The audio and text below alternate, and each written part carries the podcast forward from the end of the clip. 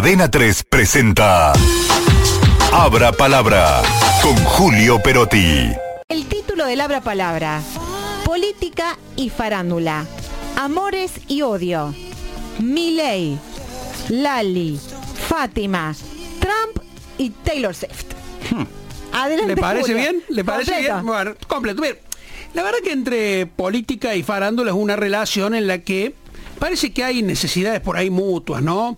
Eh, la verdad que se han escrito de ambos temas, página y página, tanto en la revista del corazón como en las columnas políticas de, de los medios más tradicionales, más serios, ¿no? Y esta es claramente una relación compleja, multifacética, que se manifiesta de distinta manera con distintos actores, y nunca mejor dicho eh, el concepto de actor, intereses en juego, ¿no? ¿Cómo, ¿Cómo se conecta? Bueno, primero vemos a famosos incursionando en la política, pueden ser altruistas porque quieren cambiar el mundo o interesados porque creen que eso les va a mejorar su carrera, y allá van.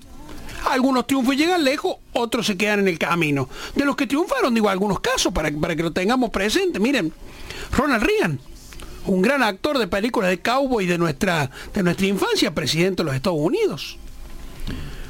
Eh, Arnold Schwarzenegger, otro ídolo más de la pantalla, Terminator, fue gobernador de California. Vladimir Zelensky, comediante, presidente de Ucrania, nada menos en el momento en que Ucrania está en guerra. Digo, eh, ven y que si quieren nos venimos un poquito más acá tierra adentro. Ramón Palito Ortega. Claro. Palito fue gobernador de Tucumán, elegido por la gente.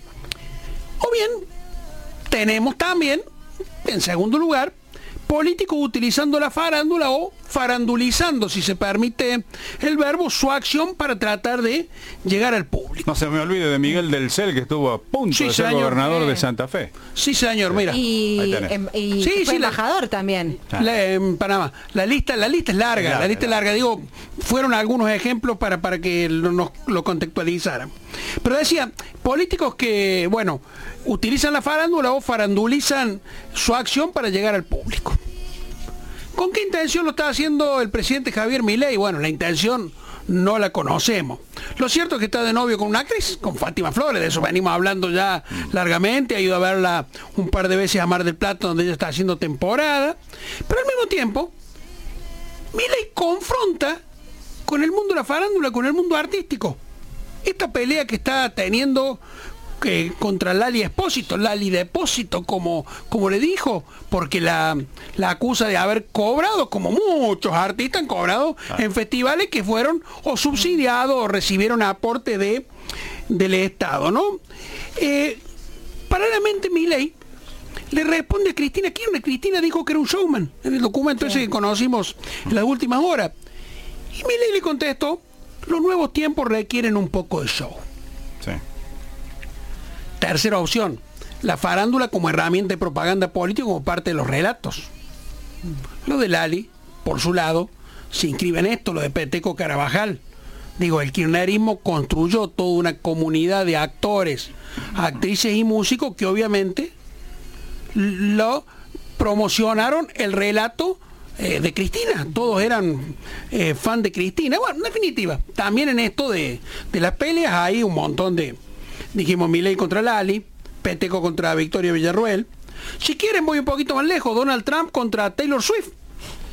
¿Qué pasó entre ellos? ¿Qué pasó? Miren, eh, eh, la verdad que es una especie de Milei Lali versión United States. Paralelismo argento, miren. Trump le acusó a Taylor Swift y a otros artistas de beneficiarse con la ley de modernización de la música que se dictó durante su gestión y que les ayudó a los artistas a ganar regalía y derecho de licencia más fácilmente. O sea, se aprovecharon de una ley y usufructuaron algo que les ofrecía el Estado. Entonces ahora Trump no le perdona a Taylor Swift y a otros artistas que estén cercanos al pensamiento de Joe Biden para votar a los demócratas.